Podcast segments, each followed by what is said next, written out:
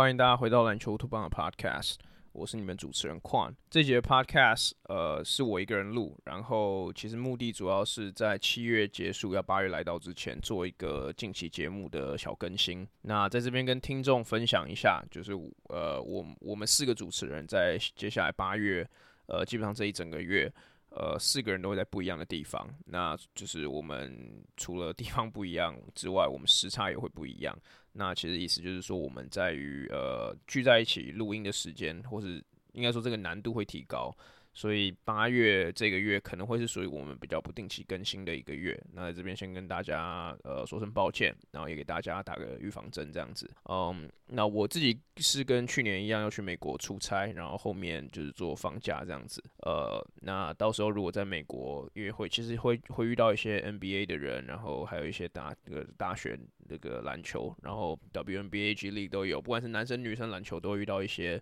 呃，希望应该会遇到遇到一些蛮有趣的人啦，也有一些这个乌托比亚的旧朋友，也会在美国去叙叙旧这样子。那如果有一些比较有趣的故事的话，那我们可能等我回来再跟大家分享这样子。那这这次的 Podcast 其实没有一个很呃这个主题，那因为其实现在不管 NBA 或者 Plus League 都是在一个休赛季的状态，那这个话题性可能没有过去那么多。那上前两集的这个主要的 Podcast 内容都是做一个比较。呃，怎么讲？Fantasy Draft 比较做做一些比较有趣、趣味性的内容。那这集就是比较是跟听众呃做 Q&A 的内容这样子。那在前几天，我有请听众在我们的 IG 上面问一些我们问问我们一些问题。那问题其实回复量蛮大的，但是我我这边就挑几个我觉得个人比较有意思的来做回回答这样子。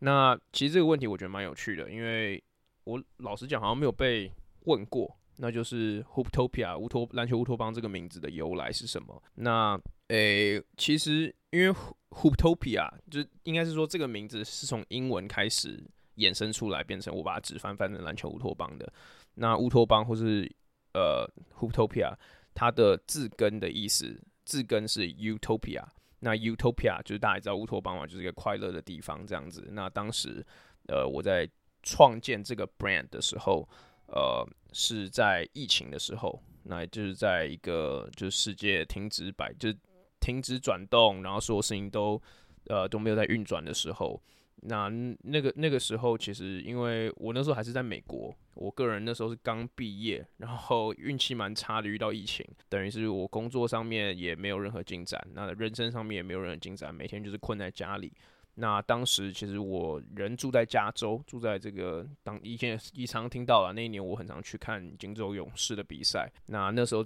我印象很深刻，是西雅图是第一个有这个大量爆爆发 COVID cases 的地方，然后又开始封城啊，干嘛的。那我住的这个加州，那时候尤其是在 Santa Clara 那一带住的，就离我住的地方很近，是应该是美国算是主要城市第二个爆发的地点。那所以，我们那边很快其实就什么都不能做了。那在呃不能找工作、不能就是做真的做任何事情的情况下，我就想说，除了精进自己之外，来做一些可能比较有趣或者我过去呃可能一直有想做可是没时间做的事情。那在这个 case 上面，就是写这个篮球专栏这样子。对，那 Hootopia 或是这个 Utopia 的延伸，其实有点是来自于这样子的。呃，构思，嗯，那你问我，我怎么会想到这个东这个名字？那其实也只能说是就是突然的灵感这样。那希望这个有回答到你的问题。那既既然其实我们都聊到这个话题，我觉得呃，有因为其实这一年或者这一年半以来，我们听众是感觉是多了蛮多新的听众。那也再来跟大家回顾一下，因为我们可能在录音的第一年有讲到这件事情吧，但是就是回顾一下我们当初这个这个。品牌或者这个这个节目的由来，那像我刚刚开始讲的，一开始写专栏开始的嘛，那后来写一写，一开始在 Medium 上面是一个个人的这个这个比较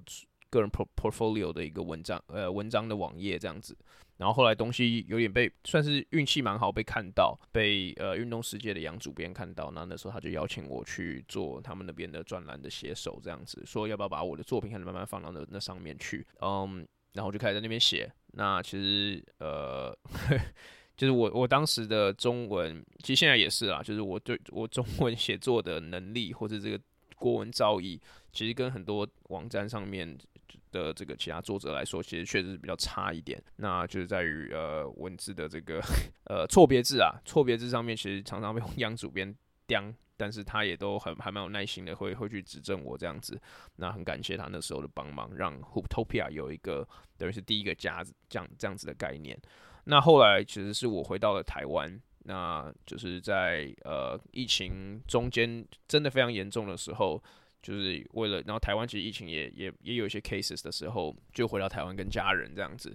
那后来其实，因为其实我跟 Mike 在 Hooptopia 这个品牌真的有出来之前，我们很久以前就有聊过想要做 podcast。那其实原因是因为其实我跟 Mike 呃的这个话题，就算我在我在美国，他在台湾的时候，其实也都离不开篮球。那我们既然想说，那不如我们把这些东西录起来，因为有有时候我们觉得这个内容蛮有趣的。那也也不是说想要特别给谁听，但是就是一个，我就觉得我们其实也都是看，比方说 ESPN 的 First Take 啊，或者是后来的这个 Undisputed 这些这些美国辩论、运动辩论节目，呃，就是成长的。虽然 Mike 的年纪比我大不少，但是呃，就是我们觉得这样子的内容很有趣啦。反正后来就有这样子的想法。那隔了很多年之后，Hooptopia 就是我其实。开始在台湾开始工作之后，写作这个事情没办法花那么多心力，所以我就跟他聊说，诶，要不要这个计划我们开始执行这样子？那这个在时间成本上面也许会比较少，会比较简单一点。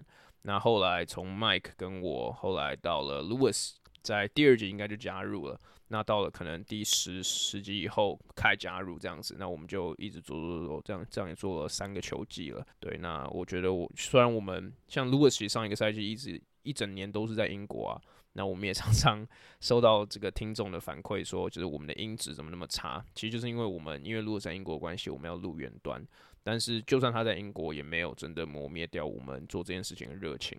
所以呃，我相信就算我们接下来像我刚刚讲的八月，呃，不在台湾或者这个都不在同一个地方，我们还是会想办法，至少聚聚看，去去录，就是产出一些节目内容出来。那但是我也必须说，这几年我有一个很大的。学习经验，那就是当就是因为以前我自己个人会有一点点小小的强迫症，是说我会很希望每一集可以固定出节目。那第一年的时候，其实大家可能会有印象，是我们好像。诶、那时候应该是每一个礼拜三吗？礼拜三晚，呃，礼拜三早上会出节目。反正以前以前有个固定的 schedule，但是后来我们越来越忙，然后就是呃生活上面有一些不一样的优先顺序之后，我们开始节目变得虽然是周更，但是会变成周周间的不定期更新。但是我想说的是，我学会了，我学到了一个很大的呃重点是在于说，如果这个节目的内容我不能维持在一定的。Quality 或是一定一定的水准上面，其实我觉得大可以不要发任何东西出去，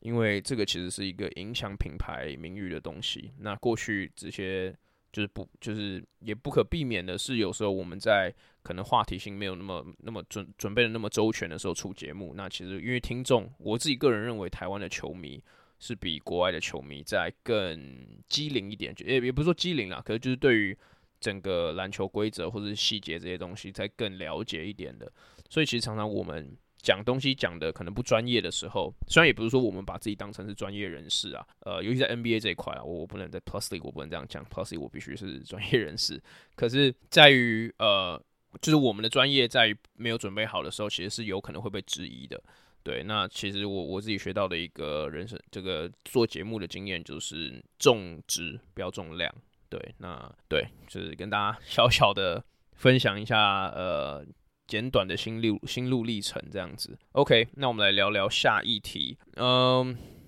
为什么没有台风假呀？这个因为这个 Q&A 那时候我问的时候是台风来的前一天。那你问我为什么没有台风假，我也不知道。我我从二零二零年回到台湾之后，我一天台风假都还没有放过。我上次放台风假应该是。我那天还去算了一下，是什么苏利文台风，是什么国国一还国二的时候放的假，那是是真的很久以前了。那呃，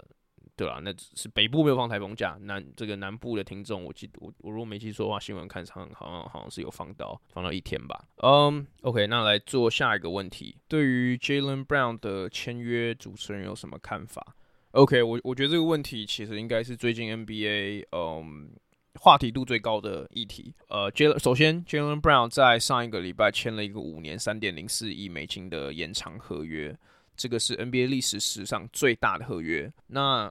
我觉得大部分球迷的症结点都在于说。他凭什么拿这个合约？他他是呃，他甚至不是自己队上的一哥，但是他拿了一个 NBA 历史最大的合约这件事情，一年最高呃，好像是差不多一年六千多万吧，我没有我没有记错的话，这个实际数字我有点忘记了，是一年一年往上的。那如果大家有印象的话，他去年打就是在上一个赛季打迈阿密的这个东区冠军赛，其实 做运球的时候频频掉球。然后你同样的情况，你放到大概二零二一年，就在前一年勇士的总冠军赛系列的时候，也有一样的问题。那其实你看网络上像是 Twitter，而且啊，现在不是 Twitter 是 X 上面的这个国外的论坛等等的，其实也都在嘲讽这件事情。但是这件事情其实真的没有没有道理吗？就是我我觉得我们可以去细细的看这件事情，因为。呃，其实我们在两集节目前，我们才做了一个史上最 overrated 的合约，这这呃不是史上，就是目前 NBA 最最呃昂贵或者最毒药的合约的这个 draft。那跟这个其实我觉得是有关系的。嗯，我觉得当我们在看一个合约的产值的时候，我们不能只是单看那个数字。当然，你看三点零四亿美金一年两六千万这样子的数字的时候，会非常惊人，因为确实它就是一个天文数字嘛。那呃，但是我觉得还蛮重要的一点是，这个数字是怎么来的，对不对？三点零四亿是 NBA 球队或者劳方资方在谈这个上上一次的 CBA 是怎么谈出来的？我觉得这个这个东西很重要。那我们现在聊为什么 Jalen Brown 可以拿这个薪水？Jalen Brown 拿这个薪水在 NBA 是 Super Max 的续约。那基本上你要是一个打过至少打十年的球员，你是一个 Veteran，然后你呃至少要进，比方说有一些条件啊，All NBA。呃，MVP 或者是像是说这个年度防守球员这些等等的条件，让你你只要拿到你就 qualify 可以拿这个合约。那 Jalen Brown 刚进到欧 NBA 的第三队，所以他拿这个合约其实呃是完全符合规则的。那另外我想讲的是 Jalen Brown 拿这个合约的呃就这个事情本身，其实我觉得应该没有太多球迷是惊讶的吧。嗯，我觉得可以从这个角度来想 Jalen Brown 拿这个合约。就是塞尔迪克现在处于一个需要竞争总冠军的这个状态，而且你可以 argue 说，虽然金块今年拿冠军，但是明年球季如果你只是看赌盘的话，塞尔迪克刚交易来 Porzingis，他们一样在明年还是很有可能是东区最有机会出现，就是我们以这个赌率来讲的话，赔率来讲的话，他们是最有机会出现东区的球队，至少是之一吧。这个这个我觉得这个没话讲。那我觉得要去想的是，你 Jalen Brown 讲他今天不续他约，他走人，塞尔迪克的 alternative 就是他们的 Plan B 是什么？你不签他合约，你的这你这个钱，你能拿到跟 Jalen Brown 等值的东西吗？那我我觉得，我觉得这是一个总管就是会去想的问题，因为如果你去细想的话，Jalen Brown 的这个合约，就是我们常常在讲。哦，他是个三点零四亿或者一年几千万，我们可以签什么样什么样什么样的球员？但是我觉得在 Jaylen Brown 跟 Jason Tatum 或者在塞尔迪克这个 case，这两个球员他们已经有很多年的证明。我觉得他们是打了五五次的东区冠军赛吧。那这两个球员其实都还年轻啊，Jaylen Brown 才二十六岁而已。他他他签了这个合约，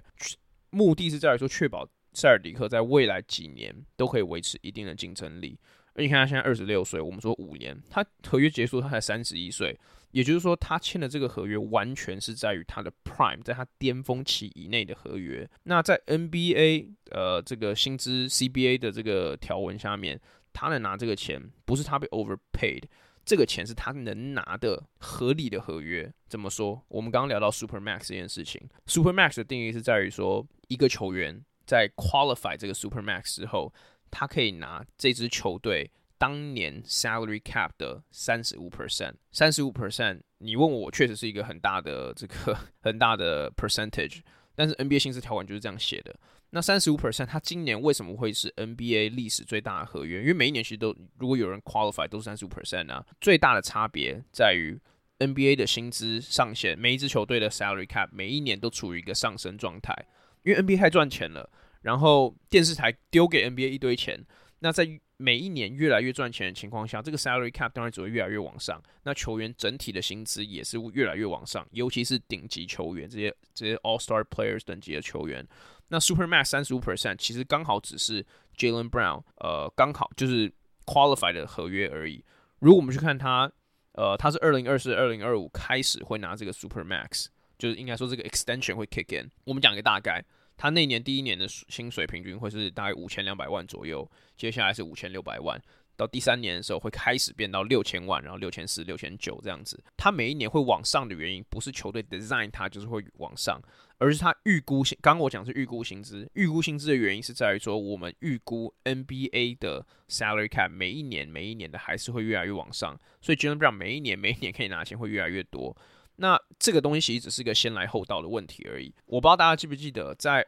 二零一呃二零一六年的时候。Mike Conley 拿了一个五年一点五三亿的合约，那时候是 NBA 历史最大的合约。你跟一点，你跟现在 Jaylen Brown 拿三点零四亿合约比，其实已经将将近 double 啦。但是你看，二零一六年跟现在其实差了不到十年，差七年而已。这个薪资条件已经是爆棚式的在成长了。那你去看现在当时 Mike Conley 签的史上最大合约一点五三亿，其实你在到放到现在看，它其实并不是一个非常夸张的合约。但是当时大家一样反应是：哦，Mike Conley 一次明星赛都没有进过，凭什么拿这个合约？哦，现在是哦，Jalen Brown 根本不是球队一个不会左手运球，凭什么拿这个合约？但是这个其实我觉得大家需要有一个认知是，它这个就只是一个市场价值。它就是一个 supply and demand 的问题而已，所以 Jalen Brown 就是回到问题本身，他值不值得？就是我对于这个合约有什么想法？我其实没有什么想法，因为我觉得 Jalen Brown 没有被 overpay，因为这个就是 NBA 的合约而已。我看到这几天 Stephen A. Smith 就 ESPN 的这个主持人有有讲到一件事情，他还是被问到一样的问题，他被问说：“你第一个看到这个合约的时候，你想到的是什么？”他说：“我想的还不是 Jalen Brown 拿的这个合约，我想的是，哇靠，那 Jason Tatum 接下来拿的顶级合约会是。”一个怎么样的天文数字？因为他讲的没有错，在这样子的情况下，Jason Tatum 他的呃身价照理来说，如果正常发挥的话，应该会比 Jalen Brown 高。那他能拿在一个薪资条件持续往上升的情和这个环境下，他拿钱一定是更多的。对，所以呃，我觉得这个算是一个很简单的，应该说很基础的这个薪资条件的小科普，跟大家分享一下。对，那你问我，我觉得他没有被 overpay 啦。好。接下来我们移到下一题，呃，适合 Damian Lillard 的去处。嗯，其实因为因为这个讲的不是要我 要我去分析，就是实际交易的筹码等等干嘛的吧。如果你问我单纯以适合来讲的话，其实我觉得 Damian Lillard 的球风适合很多球队啊。呃，真正的问题，真正的困难点在于有哪些球队可以给他这样的筹码。其实我认为。哦，这个还还蛮难的。其实，如如果考虑到一点点就是实际的可能性的话，其实我会蛮想看 l i l l a 去鵜鹕的。嗯，因为我首先我觉得鵜鹕他们有够多的筹码可以去呃试着让一个交易案可以发生。呃，比方说他们在于薪资首轮签的这个掌握度还蛮高的。嗯。在于球队阵容上面，其实有很多年轻球员，Herb Jones 啊，Trey Murphy，当然不用讲，Brandon Ingram、Zion Williamson 这些这些球员都是呃筹码球员，或者是像年轻球员，还有一个 Dyson Daniels，我觉得应该也也也相当也相对是有有一些价值吸引力的。嗯，当然，我觉得理想情况下面，Damian Lillard 如果去鹈鹕的话，我会希望 Zion 还在，然后前提是 Zion 是健康的，所以我知道我的这个假设情况里面有很多的如果。但是你能想象 Zion Williamson 这个以内，然后 Damian Miller 以外这样子的打法，可以让呃鹈鹕的进攻有多可怕吗？Zion 健康的时候，鹈鹕基本上是一支西区前三的球队。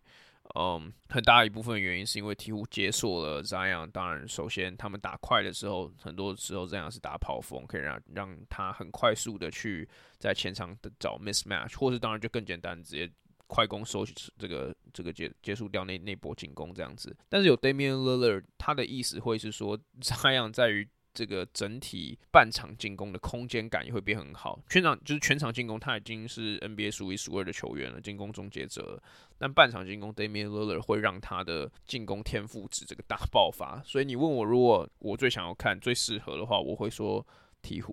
我觉得他可以直接让鹈鹕变成一支具有夺冠呃。呃，这个展望的球队，嗯、但是我觉得如果讲现实面的话，他应该还是那天听看 Shams 的 report，还是说他最想要去热火了。那我觉得这个应该也是跟刚刚 Jaylen Brown 拿 Super Max 一样，完全没有人惊讶吧。但是我觉得可以聊 聊的是，他去热火之后，他们的呃，就是应该说他们真的就有可能夺冠吗？呃，当然，我觉得这很大一部分一定还是跟 就是热火最后送出什么有关系啦，因为我觉得。他们应该还是不会想送走 Bam。Butler 当然是不用讲啊，最大的交易筹码应该会是 Tyler Hero，因为我觉得如果 Hero 跟 Bam 两个人都就是可能，如果假设说两个都离开了，我觉得热火的竞争空间其实不会太大，因为其实东区也不是说很好混的一个一个区，嗯，但是如果说以 Hero 为为为这个交易 package 的主轴，以及很多很多的首轮签好了，你问我一个 Damian Lillard、Jimmy Butler 还有 Bam a d e b i o 的核心这个小三巨头有没有在东区有没有搞头？我会说一定有啦，我我觉得一定一定是有搞头啊。东区今年就是靠 Gabe Vincent 还有这个 Caleb Martin 这些呃偏角色球员的这个。阵容都可以打到冠军赛的话，我觉得这个热火 Heat Culture 这些还有还有有有新度的加持，我觉得一定有。但是你问我有没有比嗯，假设 Chris Middleton 健康回来好，就是全全力的公路，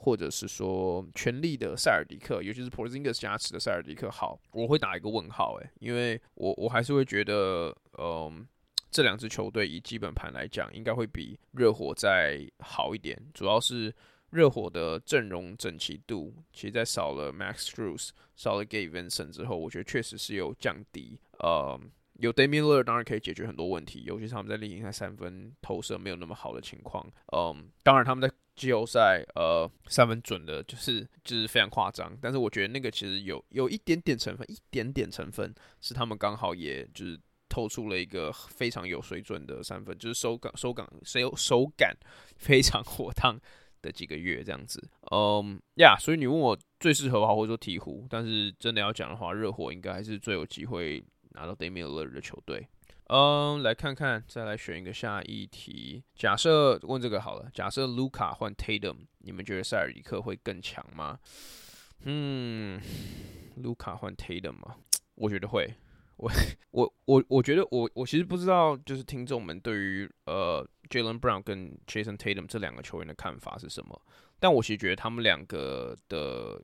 呃，就讲现阶段啦，就是实力来说，我觉得不会差很远。我觉得现在大概是个六四开的局面吧，就是大概六十 percent 你会觉得 Jason Tatum 是一个比较好的球员，但是四十 percent 的时候，Jalen Brown 其实是一个，就是有时候看起来反而会是比较强的那个球员。呃，在这样的情况下，你如果可以把他的那个位置换成卢卡的话，其实我觉得。会解决塞尔迪克阵容上很多的问题。那我当然我知道，我上一集才说我宁愿要以 Tatum 来建队，但是因为我觉得，嗯，这这个跟阵容组合有比较大的关系。因为塞尔迪克这几年来最大最大的问题，对我而言一直都是他们的呃控球后卫或者后卫组织这一块非常的薄弱。Marcus Smart 一个基本上是我我认为啦，他的球风是个得分后卫，呃，强行的被当做控球后卫用了几年，呃。如果有卢卡可以去帮球队，就是当然，而且我我对，就是如果有卢卡可以帮球队组织进攻的话，我觉得会非常非常好啊。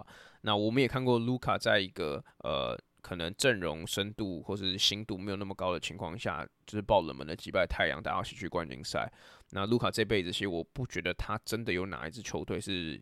真的就是在他的那个 conference 是具有天分过的。呃，你给他这支塞尔迪克队，可以跟 Porzingis，当然 Porzingis 又跟他同队，但是可以跟 Porzingis 打 in and out，打打 in 打 inside out，可以跟 Jaylen Brown 搭配，然后同时又有 Robert Williams，又有 Al Horford 这些就是防守为主的球员去，呃，可能弥补他那方面的不足。就是以攻守兼具的球队来说，他从来卢卡从来没有在这样子的球队上待过。那我的设想是，卢卡有这样子的筹码的时候。嗯，他他会比较愿意分享球，然后他的优势我觉得也会也会被无限放大。所以简单来讲，我会觉得卢卡换 Tatum 会更更适合。呃，不不不是说更适合啦，会会让塞尔迪克更具竞争力。但是我觉得我讲这些所有的基础点是在于，我我是相信 Jaylen Brown 的天花板的，就是 Jaylen Brown 的嗯。实力我觉得虽然就是没有杰森·泰勒那么好，他天花板没有没有 T 那么高，但是以现阶段来讲，他像我刚刚讲的，啊，他是一个 All NBA Third Teamer，呃，等于是说他至少至少也是可能大概啦，大概 NBA 前十五强的球员，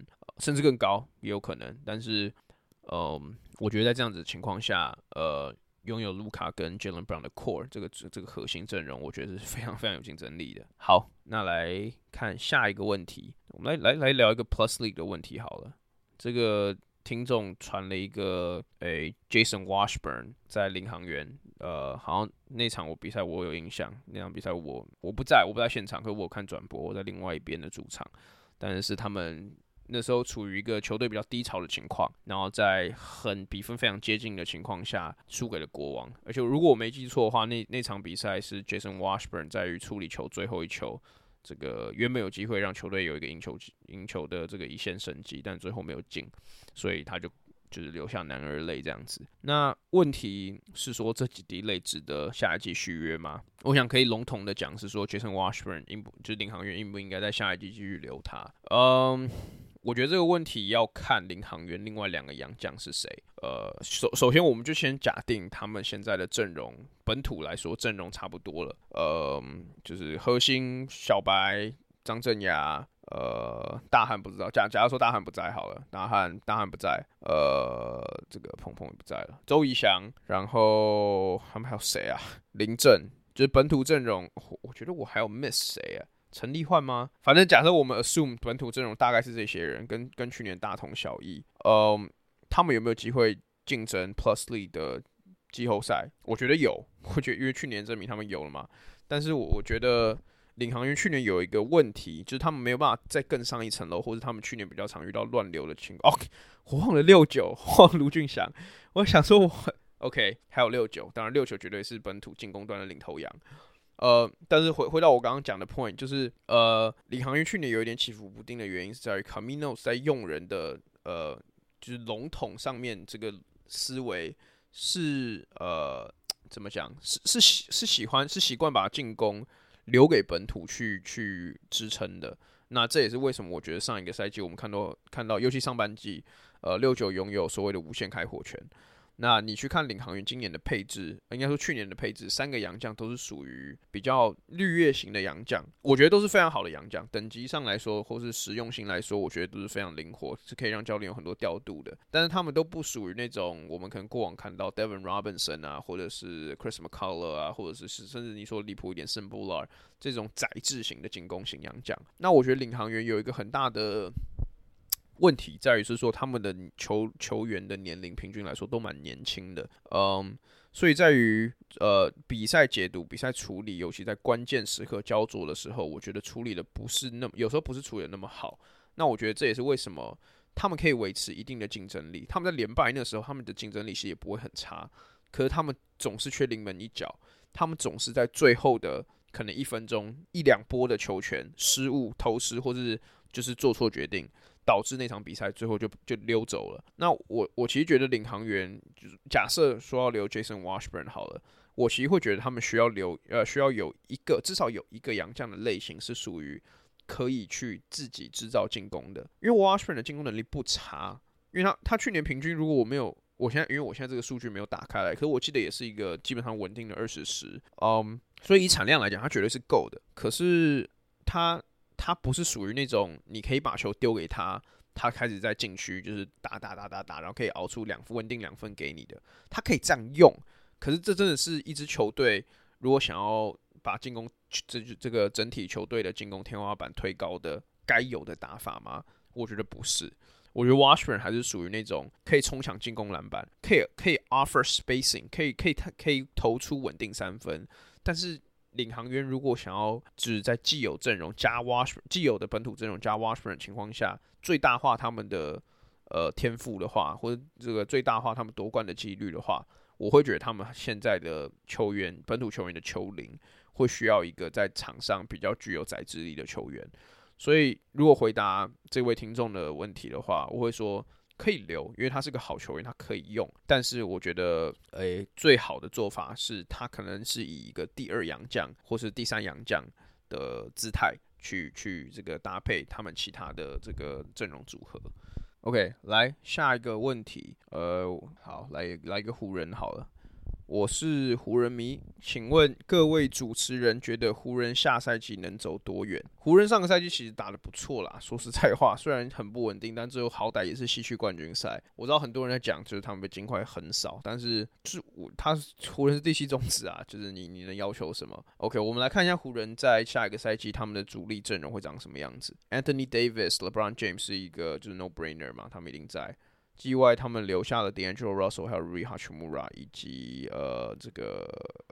他叫什么名字来着？我突然忘记了。Austin Reeves，sorry，还有 Austin Reeves，然后签进来了 Gabe Vincent，然后 Vanderbilt 也还在。呃，Yeah，就就啊，我觉得还有一个我蛮喜欢是 Jackson Hayes。因为我觉得他湖人在禁区上面的这个保险，至少就是他居然没有练起来，一个当一个保险使用嘛。呃，因为其实我觉得这整体阵容来说，呃，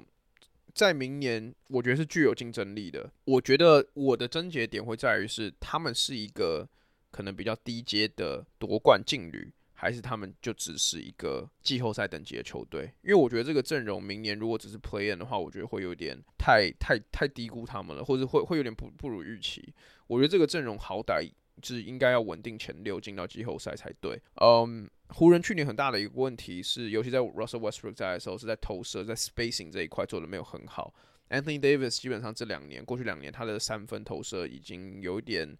我不要说消失，可是非常的不稳定。那 Westbrook 当然也不是一个三分投射见长的球员。那 LeBron 虽然偶有佳作，但是他的三分能力，其实如果大家看数据的话，这两年也不能说是非常可靠的。所以湖人当时有一个很严重的三分 投射 spacing 的问题。但是 D Angel Russell，呃，Jarred Van，呃，Jarred Vanderbilt 还好。但是这个还有还有，我觉得新加进来 Gabe Vincent 在这一块，我觉得会做到很多，呃。这个三分火力的这个这个资源，那我其实觉得还有一个很重要的点是在于 Jarred Vanderbilt 跟 Anthony Davis 所组成的防守前场，我其实觉得会非常的，就是会会是湖人下一个赛季成功的关键啦。上这个上个赛季其实也是，那我觉得下个赛季一样会维持。但是我觉得对于 Jarred Vanderbilt 我会有一个比较质疑的点是在于他进攻端其实没有长得很出来。那在在西区冠军赛的那个系列赛，他基本上打 UK 说是打就是要打金块那种 all out 的呃防的的那个进攻，以及他自己防守在进攻端的一些劣势，其实是让 Darvin Ham 到后半段其实基本上不太能让他上，所以所以我觉得 Jerry Vanderbilt 呃他自己在于球球技的全面性这这件事情还需要做一些精进。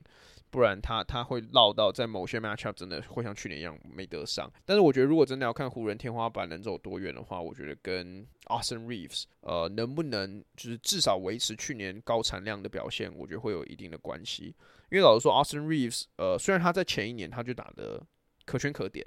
呃，但是我我真的没有 预计到 Austin Reeves 到到可能在三月以后会变成一个进明星级的这个数据，尤其在于这个解读比赛能力，还有像是买犯规这件事情上面。嗯，因为 Austin Reeves 的存在可以让可以减少 LeBron LeBron 很多球场上面持球的这个进攻。呃，我在之前的 podcast 有讲到，是说 LeBron 其实二零二零年湖人赢冠军有一个很大的重点是在于 LeBron 可以打控球前锋，我基基本上就是控球后卫啊。我记得他那年好像还领先全联盟在助攻这一块。但是在他现在三十九要四十岁的这这个这个球季里面，嗯，很明显的是看得出来，LeBron LeBron 他没办法像以前一样花这么多心力在做每一件事情。你要他维持一定的效能去产给你一个二十五、二十六分，你不能同时要求他要给你十助攻，或是你不能同时要求他要做好就是球队最好的防守者。就我觉得这个这个预期对他而言是个不合理的预期。他能现在打成这样子的表现，已经够已经够夸张了，我们不能 expect 他还是一个二零一八年骑士等级那样子的 LeBron James，这不合理。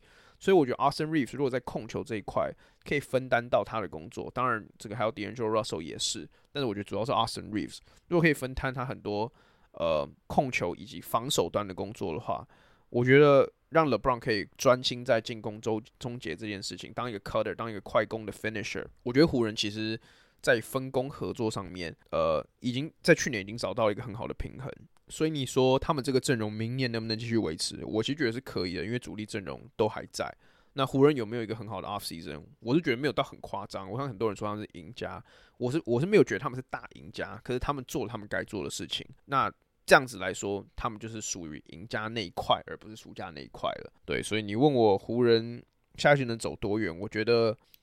预期的话，我会觉得他们最高是西区第，就是一样回到西区冠军赛，可是输掉。那我觉得合理的话，我觉得可能可以，应该可以走到西区第二轮。对，湖人蛮蛮厉害的啦，必须必须说，Rob Pelinka，呃，其实去年虽虽然应该说前两年虽然做了一些非常 questionable，令人就是会抓着这个搔头的这个这这些交易或者签约，但是必须说他去年的 deadline。这个交易大限，真是把自己的名声都救回来了，所以就是 Bravo。好，接下来移到下一题，来来来一个比较冷门的，好了，刚刚讲完湖人，嗯，这个不是问题，但是这个听众 PO 了一张 Paolo b a n c a r o 他家的球，他他买的球衣。然后说魔术粉超开心，你们提到 P 五，嗯，，Yeah，，其实 上一集我也有讲到啦，就是我我其实也很开心，我们可以终于聊到魔术。呃，在上一期上一个球季的 Power Ranking，就是上个球季开打以前，我们有做一个 Power Ranking 的 Podcast。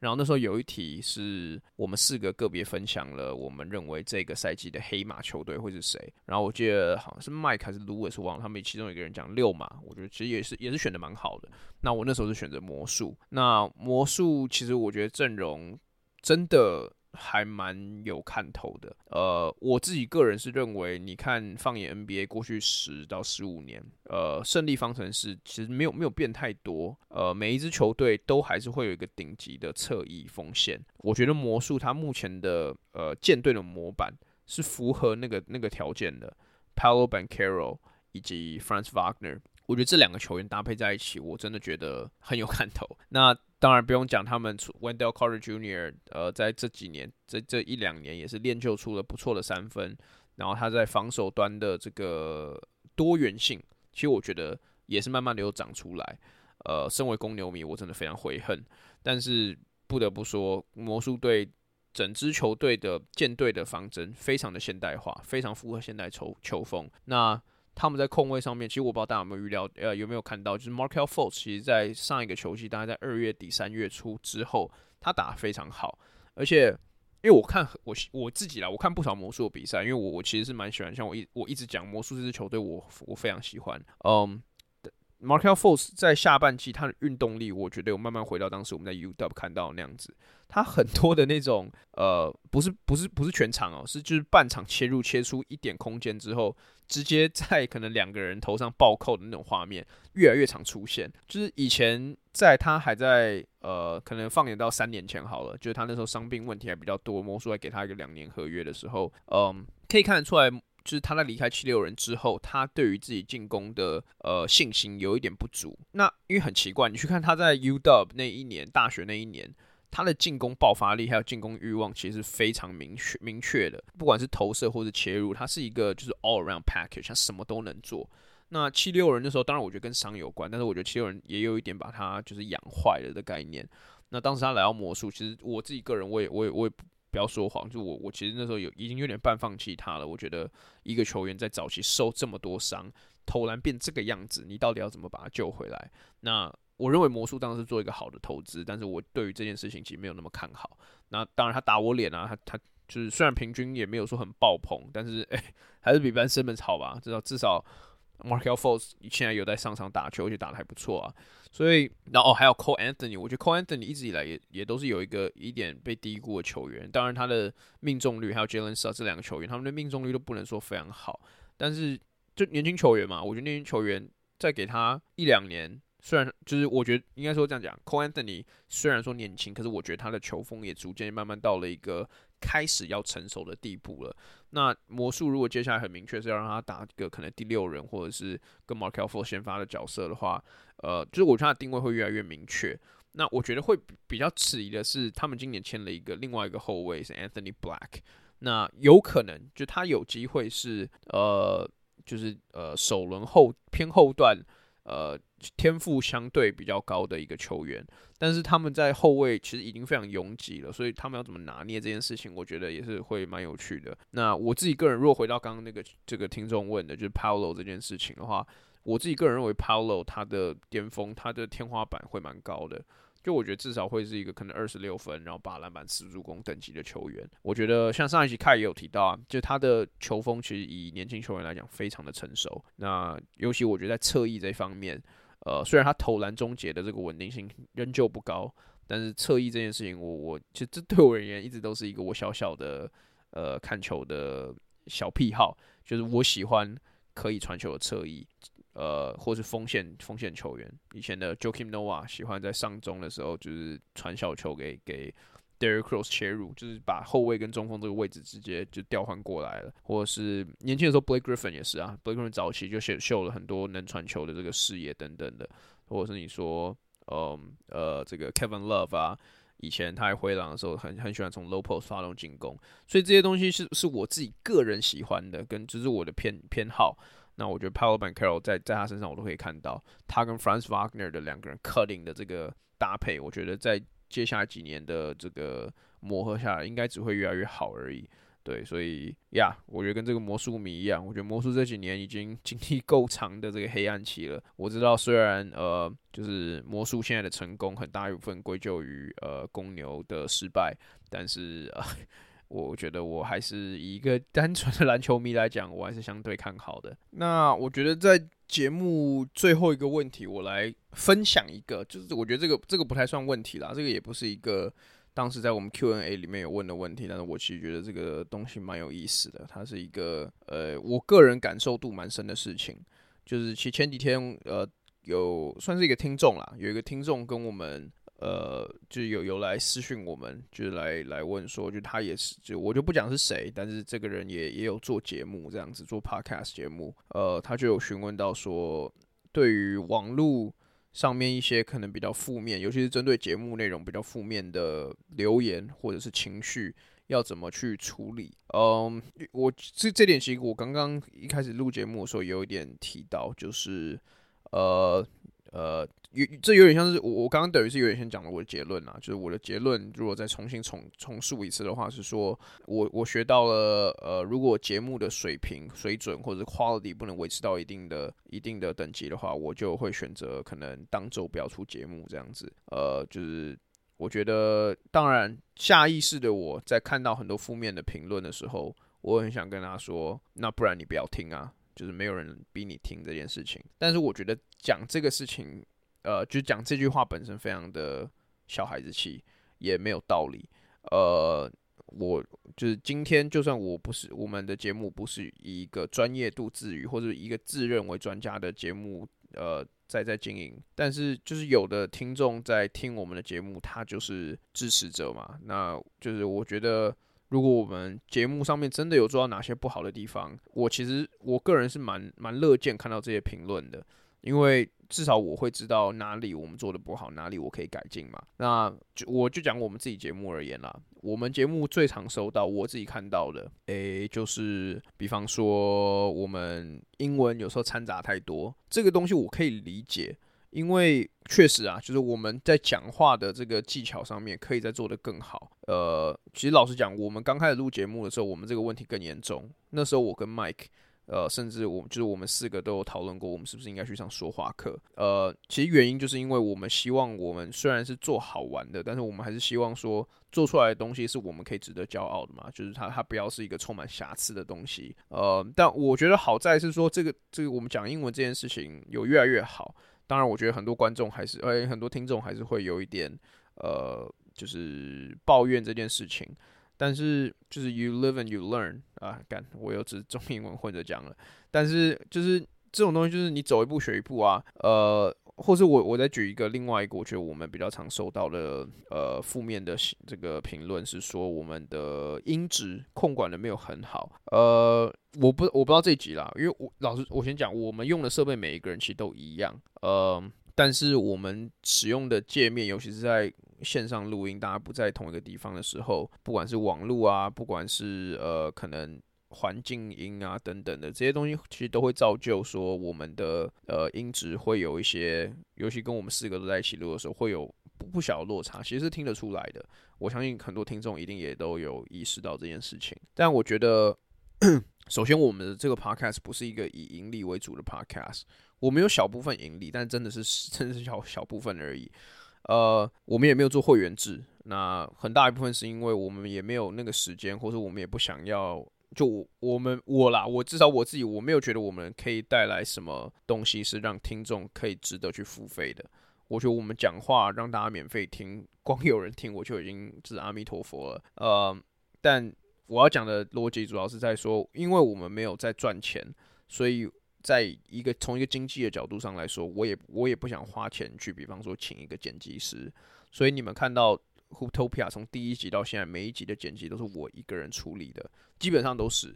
呃，当然有一些少部分，比方说我们跟别人合作，他们有剪辑师等等的，就是有我知道很多我们的呃其他篮球 podcast 的伙伴，他们是有 hire 剪辑师的，所以他们的音质听起来会比我们好。但是我要讲这些都不是要帮自己找借口，因为这个东西我我也知道，我们没有找剪辑师，在音质上面我们就会输别人一截。但是我要说的是，我看到这样子的负面的留言的时候，我的想法是说，OK，今天你们听到说，比方说凯跟 Lewis 声音差别很大，你们会举例举出来，那我就会去研究说，OK，我要我要怎么去精进我的这个剪辑音音质或者影片的能力，去让这个事情最小化。就是这些东西是。英文是讲 constructive criticism，就是它是让你变更好，它不是平白无无无故的在黑你，呃，它是就是确实指出一个问题去反映这样子的负面负面的留言。这些东西我都可以接受。那我觉得我跟这位听众聊到的，他应该讲的比较会是说，因为网络上确实是有很多针对呃，有时候是比较不理性的攻击啦。我我印象最深刻的应该就是前阵子 Lewis 被呃一个。其实我我我也是不知道是哪里来的人啊，因为这东西匿名的。反正就是说看到 Lewis 打一次啊，就是讲话很白痴这样子，我就我就想说这个真的是大可不必耶。我就我觉得我们出来讲 Podcast，大家就是来聊聊天讲好玩的，我觉得没有必要做人身攻击这样子。呃，也许不管是我，不管是 Lewis，不管是任何主持人，他可以讲跟你就是意见可能不一样的内容，我觉得。就是你可以走心啊，可是我觉得你可以可以不用呃语出恶言这样子。呃，那我自己的就是在做 podcast 这么这么多年，然后以及我觉得在联盟工作也是，嗯，我对于这些负面就是不必要的负面的新闻或者这个资讯，我觉得我已经到了一个可以自动把它呃筛选，然后就是 filter 掉的一个这个能力了。所以我我想要讲的是，我觉得这些这些负面的评论一定会有。或者是说跟你有 disagree，就是跟你 argue 的人一定会有，呃，但是你怎么把这个负面能量转换成一个对你有用的东西，我觉得才是真正重点啊。因为对我而言，其实这些东西我就把它当做是养分吸收，就是有点是习惯就好了。这种东西本来就很难取悦所有人，呃，当然有的人身攻击的，我会有时候严重一点的会检举，但是有一些我觉得很多是这些负面的，并不是说。大家为了负面留言而负面留言，它一定是通常会是有一个原因在的。所以你把这个东西转换成一个你可以变更好的呃的这个养分的话，我我其实觉得它并不尽然完全是一个坏是一个坏事。对，那 最后有点是一个励励志的方式结束这个 podcast，希望是一个呃大家觉得是一个好的 ending。那，但是我也呼吁一下大家，呃，就是如果有负面的留言，呃，或者负面的，就是对我们 p 开始有负面的情绪的话，或者觉得我们可以做更好的地方，诶，可以 IG 私讯我们啊，或者是如果你要我私讯我私人的 IG 的话，我诶，我也可以回你们，但是呃，就是麻烦不要再给我们一颗星了，我们。我们已经快没有那个 quota 可以用了，我们再再下去就要被 Apple 下架了，对吧？没有，开开个玩笑，开个玩笑。但是大家就是听 Podcast、看 YouTube、看比赛、理性发言，对，大家都是出来娱，都是都是都是娱乐嘛，对吧？所以我觉得在这边，呃，最后一个问题稍微比较沉重一点点，但是。反正我想说，今天就是一个跟大家分享，呃，最近一些 update 的一个一集的节目。对，那希望这集节目大家听的还 OK，因为我听到之前有人说，我们一个人在录的时候，大家听的其实比较，呃，听得比较轻松一点，对吧？如果如果大家喜欢这样子性质的节目的话，呃，我们可以再播时间，就是如果我们个人有时间的话，我们可以个人再组再再录这样子性质的内容，对。但那这集的 podcast，我觉得我们就先录到这边告一个段落。那谢谢大家收听，我们下次见。